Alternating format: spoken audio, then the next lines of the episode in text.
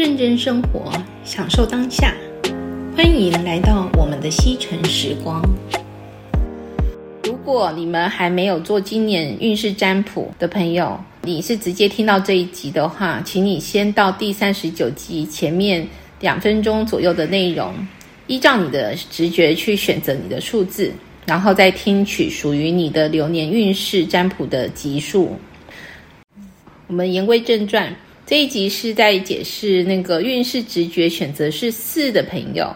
那你的卢恩符文代表的是需求，那选择四的朋友有哪些要注意的事情呢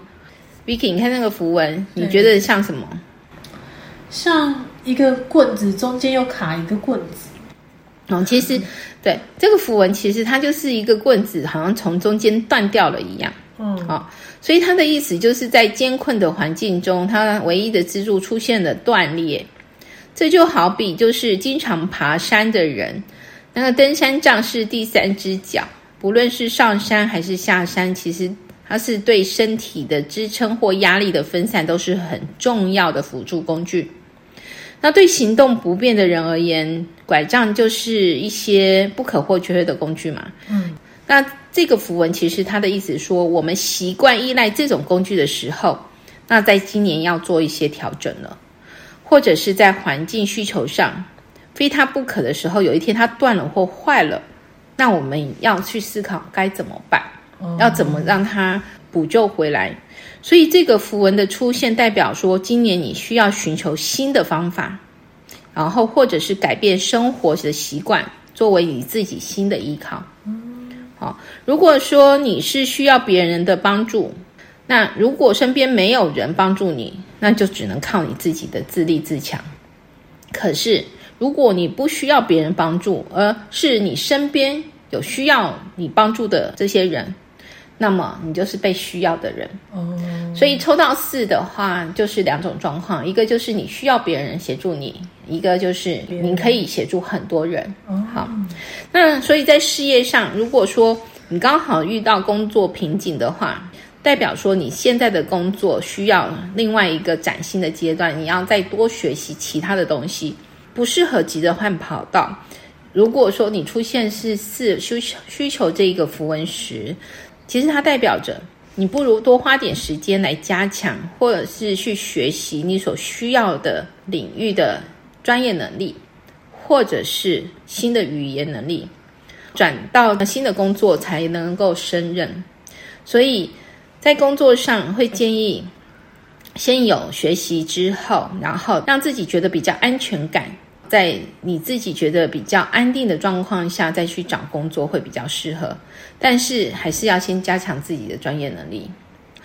如果是在投资出现的话，虽然虽然现在是急需开源的时候，但是建议在投资上要先做功课。然后寻求专家的建议，了解自己财务的状况，然后解除现在目前紧迫之后，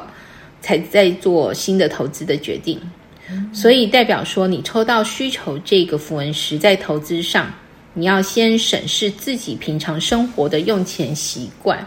然后还有你的一些财务的状况，然后你很清楚之后，你才能再去做适当的投资。然后选择适合的标的物。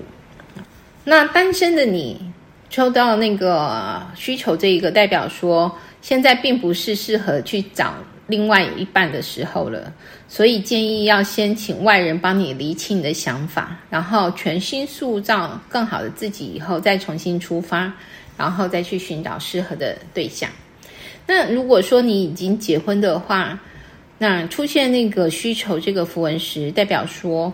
会希望说，就是你会希望能跟另外一半可以长期相处在一起。那对，因为你这样对爱过度的渴望，会让你的另外一半会觉得很有压力，所以会建议说，你现在在婚姻上，你不要慌张，也不要过于忧虑。好，在生活上要找到新的那个重心，学习独立一些，然后要思考一些问题，就是说。我只能依靠我的另外一半吗？我没有办法自己处理吗？好，我是不是真的一分一秒都不能有没有他？好，可是我会建议，就是你要告诉自己，我是很棒的。我很棒，我可以自己处理好很多的事情，所以不要过分依赖对方。